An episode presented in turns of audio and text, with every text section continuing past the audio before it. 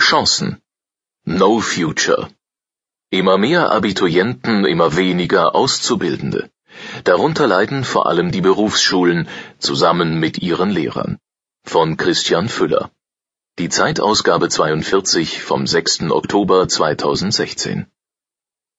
Der Silberpfeil hat sich an die Spitze des Autorennens gesetzt. Der lange, elegante Rennwagen wird schwer einzuholen sein. Höchstens von dem Gefährt, das jetzt heranrollt. Ein goldener Flitzer, die Fahrerkabine orange eingefasst. Aus der Fronthaube ragt ein Stück des Motorblocks. Ein Heckflügel sorgt dafür, dass er nicht abhebt. Trotzdem schafft es der Renner nicht weiter, als der Silberpfeil zu kommen. Der Fahrer schiebt die Sonnenbrille ins Haar und steigt aus. Er sieht jetzt fast aus wie ein enttäuschter Formel-1-Fahrer. Wenn da nicht der Bartflaum wäre und er nicht auf dem Pausenhof der Berufsschule 2 in Nürnberg stünde. Hier fahren nicht Formel-1-Boliden mit hunderten PS um die Wette, sondern kleine Expander-Autos, angetrieben von einem Gummizug. Die Flitzer sind Werkstücke von Metallauszubildenden. Das Rennen vor Dutzenden Lehrlingen ist der Abschluss des großen Konstruktionsprojekts. Ziel war es, das schönste Auto zu entwerfen, das am weitesten kommt. Projektarbeit statt Lernen nach Stundenplan. Die Arbeitgeber machen gern mit, um zu sehen, wie viel Motivation in ihren Azubis steckt, wie viel Spaß sie bei der Arbeit haben. Dabei sind Spaß und Motivation in der Regel keine Kategorien, wenn von Berufsschulen die Rede ist. Diese Schulen sind der zweite, meist übersehene Teil des dualen Systems beruflicher Bildung.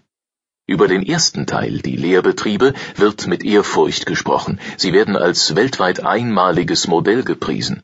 Bei den 2700 deutschen Berufsschulen sieht das anders aus. Sie werden eher als notwendiges Übel bezeichnet, das nur existiere, weil man Lehrlinge nicht allein drakonischen Meistern anvertrauen dürfe. Berufsschulen sind die Parias unter den Schulen. Sie leiden unter dem Schwund der Lehrlinge. Ihre Lehrer werden oft nicht für voll genommen, und nun droht auch noch die Digitalisierung. Berufsschule 4.0 hieß am Wochenende in Berlin der Jahreskongress der Berufsschullehrer. Ein beinahe verzweifelter Versuch, ihre Schule neu zu erfinden. Die Berufsschullehrer ahnen, dass 3D-Drucker, Apps und Roboter die traditionellen Berufe gefährden. Und ihre Jobs gleich mit. Dabei haben die Berufsschulen mit der Gegenwart schon genug zu kämpfen.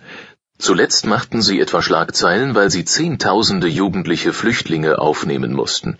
Die Pläne treiben die Vertreter der Lehrerlobby auf die Barrikaden. Wir leiden ohnehin unter Lehrermangel, klagte etwa der Sprecher des Verbands der Lehrer an beruflichen Schulen Heiko Pohlmann. Wir können diese Krise nicht alleine bewältigen.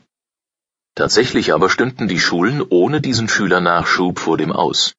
Im Osten Deutschlands ist ein Drittel der Berufsschulen verschwunden, 250 Schulen binnen zehn Jahren. Aber auch in Gesamtdeutschland schwindet die Zahl der Schüler in Lehrberufen. Mitte der 1980er Jahre erreichte sie ihren Höchststand mit 1,83 Millionen. Seither ist sie um ein Viertel gesunken. Doch wenn die Berufsschulen verschwinden, macht das die Wege für Lehrlinge so weit, dass sie auf bestimmte Ausbildungen lieber verzichten. Die Industrie- und Handelskammern schlagen deshalb seit längerem Alarm. Diese Sorgen sind allerdings sehr konjunkturabhängig im Wortsinne. Denn während es in den Betrieben bei mäßiger Wirtschaftslage auch mit weniger Azubis läuft, gelten die Berufsschullehrer in diesem Fall als zu teuer und zu zahlreich. Allein wegzaubern lassen sich die einmal ausgebildeten Lehrer nicht. Schließlich sind sie Beamte. Max Bauer ist einer dieser Berufsschullehrer. Gerade hat er seine Schützlinge für einen Moment allein gelassen, damit sie einen Schaltkreis entwerfen. Halb gespannt, halb skeptisch wartet er auf die Ergebnisse. Der 42-Jährige arbeitet an einer Schule irgendwo in Deutschland. Seinen richtigen Namen möchte er nicht in der Zeitung lesen. Bauer, ein großer, schlanker Mann mit gepflegtem Vollbart, blickt auf seine Schüler.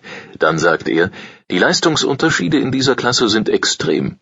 In der Bankreihe rechts sitzen die Lehrlinge eines Staatsbetriebs, links die Azubis eines erfolgreichen Privatunternehmens, das sich seine Leute sehr genau aussuchen kann. Den Unterschied merkt man sofort. Wirklich bemerkbar machen sich die staatlichen Azubis nur, wenn ein Schüler von der linken Seite an den Projektor tritt. Dann fängt rechts gleich ein demonstratives Gemurmel an. Bauer greift mehrfach ein. Ruhig, aber bestimmt ermahnt er zwei notorische Störer. Im Notfall rufe ich beim Betrieb an, sagte er später. Eine leere Drohung. Rausschmeißen kann er hier niemanden und auch die Unternehmen machen kaum Druck.